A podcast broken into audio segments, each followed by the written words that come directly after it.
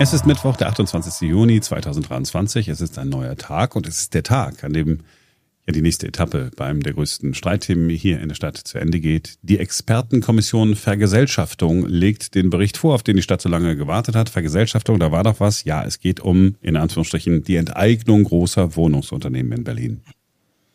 Dem vorangegangen war ja der Volksentscheid Deutsche Wohnen und Co. enteignen. Haben wir alle so gut wie vergessen, weil es sehr lange her ist und weil seitdem ja nichts passiert ist. Aber heute ändert sich das äh, so ein bisschen, denn Expertinnen und Experten sagen, was überhaupt machbar wäre. Mhm. Der Bericht, der wird offiziell übergeben. 13 Mitglieder, vor allem Professorinnen und Professoren, haben ein Jahr lang geguckt, ob eine Enteignung überhaupt rechtlich möglich wäre. Und die meisten sagen, Oh ja, das kann man so machen. Zwei Experten sagen allerdings auch, ganz so einfach ist das nicht. Es müsste vorher die Berliner Verfassung geändert werden.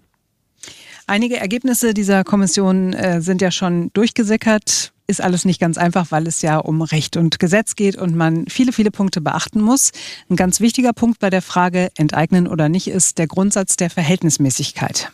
Ja, also im Prinzip geht's da äh, um die, die Frage, kann man einfach so in die Eigentumsrechte eingreifen? Ja, selbst große Wohnungskonzerne, dahinter stecken Anteilseigner, auch viele private, und die haben halt nun mal ein Eigentum und kann man ihnen das einfach so wegnehmen, kann man sie zwingen, äh, das abzugeben. Und da geht es um Verhältnismäßigkeit. Gibt es auch eine andere Lösung, dasselbe Ziel zu erreichen, ist sozusagen die Frage, äh, die man sich stellt. Und da sagt die Mehrheit der Kommission, ja, das ist völlig in Ordnung. Es ist verhältnismäßig, diese Konzerne zu vergesellschaften. Aber auch hier, nicht alle waren sich einig. Fragst du drei. Juristen, hast du äh, fünf verschiedene Meinungen. Äh, drei der Professorinnen und Professoren haben gesagt, hm, verhältnismäßig, wir sind nicht sicher. Heute Nachmittag also gibt es nun den Abschlussbericht und sagen wir, wie es ist, dann ist noch gar nichts entschieden, denn die Experten können ja schreiben, was sie wollen, aber sie entscheiden ja nichts.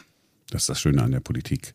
Die Experten geben Ratschläge und die Politik sagt, naja, ist doch, ist doch ganz nice. Na, wie bei den Wirtschaftsweisen. Herbstgutachten, Frühjahrsgutachten, na, wir dringend hier dies, das tun. Mhm, alles klar, nein, äh, danke für den Bericht.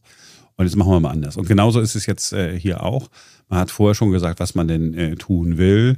Ähm, man möchte ein Gesetz äh, erlassen. Die, die, ähm, und dann, das soll aber erst zwei Jahre später dann in Kraft treten. Also mal, heute wird es erlassen, in zwei Jahren wird es in Kraft treten ist ein bisschen Zeit, die da ins Land geht. Vor allen Dingen macht man das deshalb so, damit das Bundesverfassungsgericht in dieser Zeit nochmal gucken kann, ähm, ist das denn eigentlich alles äh, völlig in Ordnung mit diesem Gesetz? Ja, mhm. und dann äh, müssen wir gucken, was passiert. Da hat man ja. immer noch keine einzige Wohnung gebaut. Nee. Ja. Das, das, Vor allen Dingen finde ich es auch schlau, dass das Bundesverfassungsgericht das noch prüfen kann. Nicht, dass wir hier in Berlin wieder irgendwas beschließen und dann kommt ein Gericht ja, je, und sagt, äh, nein, da sind wir das, gut drin. Das müssen ja. wir leider kassieren. Und äh, möglicherweise wird auch das Landesverfassungsgericht, also der Verfassungsgerichtshof hier in Berlin, sich damit nochmal äh, befassen müssen. Also ganz so einfach ist das nicht. Und grundsätzlich ist das ja richtig. Ich meine, die Menschen, die damals äh, dafür gestimmt haben, äh, ja, diesem Volksentscheid zugestimmt haben, die sind ja einem Impuls gefolgt. Nein, wir das kann nicht sein, die da oben verdienen so viel Geld äh, und ich muss äh, so eine hohe äh, Miete bezahlen. Und ähm, deswegen ist es ja ganz gut, wenn da noch ein bisschen äh, was vorgeschaltet ist und es das dadurch ein bisschen länger dauert. Wie lange? Ja, genau. Wie lange denn eigentlich? Ja, hast du, hast ja. du dann einen Überblick? Nein, keiner hat einen Überblick kann alles, äh, kann sich alles ewig hinziehen. Und je länger es dauert, desto mehr Chancen gibt es natürlich äh, für diesen Senat, für andere ähm, Senate, die dann äh, noch kommen, zu sagen, äh, wir brauchen gar keine Vergesellschaftung mehr, weil wir haben hier eine ganz andere Idee. Guck mal, wie viele Wohnungen wir äh, gebaut haben. Ist jetzt ein Luftschloss, das ich hier so aufgebaut habe, aber das, es gäbe ja Zeit, ne, nach Alternativen ähm, noch zu suchen. Aber ansonsten, das Ding ist irgendwie bindend und wenn rechtlich nichts dagegen spricht, dann hm. Könnte man es machen. Das heißt, wir haben irgendwann haben wir ein Vergesellschaftungsgesetz, das wir dann aber gar nicht mehr brauchen, weil wir hoffentlich genug Wohnungen haben. Ach, das wäre schön. Ja. Und das ist ja die, die Frage, was, was, was bringt das alles? Ne? Also was, was, was würde denn jetzt konkret passieren, wenn man es machen würde? Und da hat es eine Studie der Rosa-Luxemburg-Stiftung gegeben. Äh, mhm. Muss ich erwähnen, dass äh, es die Stiftung ist, die der Linkspartei nahesteht? Nein, mhm. wahrscheinlich nicht bei dem Namen. Er wird das schon klar. So, und da hat man dann mal geguckt, ja, was würde es denn bringen? Also, da heißt es, die Vergesellschaftung von Wohnungen könnte für mehr als 200.000 Berliner Haushalte zu einer äh, Mietminderung von im Durchschnitt monatlich 45 bis 160 Euro bringen. Komm, ich weiß nicht mehr, wie ich den Satz angefangen habe. Also äh, jeden Monat weniger, äh, weniger zahlen, 45 bis 160 Euro, sagt äh, die Studie, ist eine Absenkung um etwa 16 Prozent. Da haben die angenommen, äh, dass äh, die Wohnungen, die dann sozusagen in öffentliche Hand, in die öffentliche Hand gehen, dass die genauso geführt wird wie das, was jetzt äh, die städtischen Wohnungsbaugesellschaften haben. So, das sagt man, ach, das ist doch super für die 200.000 Haushalte. Jetzt muss man aber natürlich, vielleicht, man, man, kann ja mal die Gegenrechnung machen. Was das jetzt alles kosten würde, weil man kann den ja nicht einfach wegnehmen, sondern man muss den Anteilseignern, den Aktionären der, der Unternehmen ja auch Geld geben. Mhm. Gibt es da Schätzungen, die einen sagen 20 Milliarden, die anderen sagen 30 Milliarden, wir sind immer fair und nehmen 20 Milliarden und äh, rechnen die 200.000 Haushalte dagegen. Ähm, 20 Milliarden kostet es, 200.000 Haushalte profitieren, 160 Euro im Monat. Das heißt, wir, die Steuerzahler, würden jeden Haushalt mit 200.000 Euro subventionieren, damit die 45 bis 160 Euro im Monat weniger zahlen. Ähm, 200.000 Euro, ich meine, 160 Euro, der, der, jahrzehntelang, so lange lebt gar, überhaupt gar keiner, äh, damit sich das irgendwie rechnet. Das heißt, wenn man sich das so anguckt, allein schon, dann ist das schon, denkt man, das ist ja kompletter Wahnsinn. Mhm. Und ich glaube auch, dass das das äh, war, was, was Menschen damals nicht so berücksichtigt haben. Franziska Giffey hat immer wieder darauf hingewiesen, die CDU hat darauf hingewiesen, die FDP hat darauf hingewiesen, vor dem äh, Volksentscheid.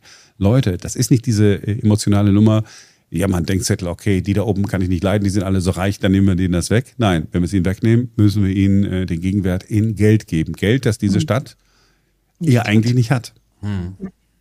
Und dann haben wir jetzt diese 200.000 Euro. Jetzt nur mal, nur mal bin ich ja nur mal gedanklich dabei. Es gibt ja diesen äh, Ökonomen, der auch einen Podcast hat, Beyond the Obvious, der heißt Dr. Daniel Stelter und der hat äh, sich mit diesem äh, Thema äh, auch mal befasst. Und der hat sozusagen im Prinzip ganz simpel die Idee gehabt, was wäre denn, wenn wir schon staatliches Geld in die Hand nehmen, gibt es nicht äh, die Möglichkeit, das Geld den Menschen zu geben oder ihnen irgendwie zur Verfügung zu stellen, dass sie dann nicht weniger Miete zahlen, sondern dass sie in der Lage sind, Eigentum zu erwerben. Also mal rumgespannt, diese 200.000 Wohnungen, ne, mhm. die diese Mietminderung äh, da bekommen könnten, könnte man nicht die 200.000 Euro nehmen und sagen, hier Leute, wir geben euch die 200.000 Euro mhm. Ähm, und den, den Rest, falls die Wohnung mehr wert ist, müsst ihr dann äh, abzahlen. Äh, vielleicht in Höhe der, der Miete, die ihr bisher bezahlt. Und äh, wenn die Menschen dann in Rente gehen, jetzt natürlich ganz einfach gerechnet, hätten sie sogar Wohneigentum. Das wäre doch wäre doch ein Ansatz. Also jetzt nur mal, ja, ja. sowas kann man natürlich im Volksentscheid nicht machen, weil da alle sagen, hey, what the fuck, viel zu kompliziert. Stimmt. Ich finde es immer noch am einfachsten die Kohle, die man jetzt den Wohnungsgesellschaften geben müsste, äh, wenn man sie vergesellschaftet, äh, dass man die einfach nimmt und damit neue Wohnungen baut. Ganz einfach. Also, weil dann hätten wir genug Wohnraum, der Markt würde sich entspannen, die Leute müssten nicht mehr so hohe Mieten zahlen. Also deswegen, aber vielleicht bin ich da auch zu naiv und zu. Nee. Der Ansatz ist ja richtig. Hm. Wenn man aber mal guckt, man müsste auch weniger Miete zahlen wenn man äh, sich denn leisten könnte, äh, in, in Berlin jetzt noch eine Wohnung holen. Du brauchst ja Eigenkapital und dann gibt es auch noch die wunderschöne Grunderwerbssteuer. Ja, man könnte ja hingehen und sagen, okay, wir wollen jetzt wirklich äh, fördern, wir sind wieder bei den 20 Milliarden, okay, wir schaffen die Grunderwerbssteuer ab. Das heißt, wenn du ein äh, Haus kaufst, die Leute müssen, gibt so Rechnung zwischen acht oder neun Jahre äh, Geld zur Seite legen, nur um diese Grunderwerbssteuer zu zahlen. Mhm. Ja, so, und da ist noch, äh, ist noch keine einzige Rate äh, bei der Bank abbezahlt. Dann könnte man auch sagen, okay, jeder kriegt vom, vom Staat sozusagen äh, das Eigenkapital garantiert. Ne? Also, dass man sagt, mhm. okay, ähm, Leute haben vielleicht im Moment das Eigenkapital nicht, man geht hin und sagt, okay, komm, hast du jetzt, äh, hier sind 200.000 Euro, die, die garantieren wir, falls du krank wirst oder falls du dir nicht mehr leisten, arbeitslos wirst oder so, dann verlierst du die Wohnung nicht und dann springt der Staat dann ein, wie so eine Art Versicherung. Könnte man auch machen. Mhm. Ja, und weil du zahlst ja nur hohe Mieten, wenn du überhaupt zur Miete wohnst. Und wie in Deutschland, es gibt nur ein einziges Land in Europa, in dem mehr Menschen äh, oder in dem weniger Menschen ähm, Wohneigentum haben als bei uns in Deutschland. Das ist die Schweiz. Mhm. Ansonsten kannst du hingucken, wo du willst. Also auch die Länder, ne, denen wir Italien, oh ja, wir retten Italien immer mit, mit Milliarden. Äh, die, die Menschen haben rein, rein rechnerisch das Pro-Kopf-Vermögen der Italiener ist deutlich, deutlich höher als das der Deutschen. Mhm. Ja? Bei uns ist mehr so, ja, man kriegt ja noch eine Rente, wenn man das selbst das, wenn man das mit einrechnet, dadurch, dass so viele in Italien äh, in ihren eigenen Wohnungen leben. 73 äh, Prozent ungefähr haben da eine eigene Wohnung. Guck mal nach Deutschland, da sind es 49 Prozent. Also 50 Prozent mehr äh, Menschen äh, in Italien leben in, eigenen, in den eigenen vier Wänden und wir in Deutschland nicht. Ja? Höchste Eigentumsquote übrigens Albanien, Rumänien, Slowakei, Kroatien, Ungarn. Mhm. Kann man sagen, ja, da kann man sich ja auch noch leisten. Ja, aber da ist die Mentalität auch eine andere. Und wir haben, wir sind einfach ein Volk von Mietern und deswegen äh, sind wir immer abhängig davon, dass die Politik äh, irgendwie dann hilft. Dann gibt es immer noch Mietzuschüsse hier, Mietzuschüsse da. Wenn man aber dafür sorgen würde, dass die Menschen in ihren eigenen Wohnungen leben, gäbe es das Problem nicht mehr. Ja. So. Wir werden morgen nochmal über dieses Thema reden, mhm. weil Heinz Buschkowski, unser Klartexter, Neuköllns Ex-Bürgermeister, schon angekündigt hat, dass ihn das sehr auf die Palme bringt. Und deswegen äh, werden wir das morgen auch nochmal ausführlich beleuchten. Und der Schluss war doch jetzt versöhnlich. Ferenc, findest du auch? Ja, total. Weil er lösungsorientiert war. Ja, Keiner absolut. hat sich aufgeregt, alle haben nur gute Ideen. Also. Ja, aber am Ende kommt es dann wahrscheinlich doch so wie, wie, wie, wie, es halt in Berlin dann immer so ist. Ne? Dann kommt dann nicht das, was unbedingt das Beste ist, sondern vielleicht dann das, was halt manche Leute wollen. Ja. Und im Zweifelsfall kommt noch ein Hubertus Heile und verspricht den Menschen äh, noch irgendwas mit Steuergeld, das man ebenfalls auch einsetzen könnte, damit die Eigentum schaffen. Aber bevor ich das sage und die Stimmung kippt, ähm, sage ich doch, das war's für heute. Wir sind morgen wieder für euch da, denn dann ist wieder ein neuer Tag. Tschüss. Tschüss.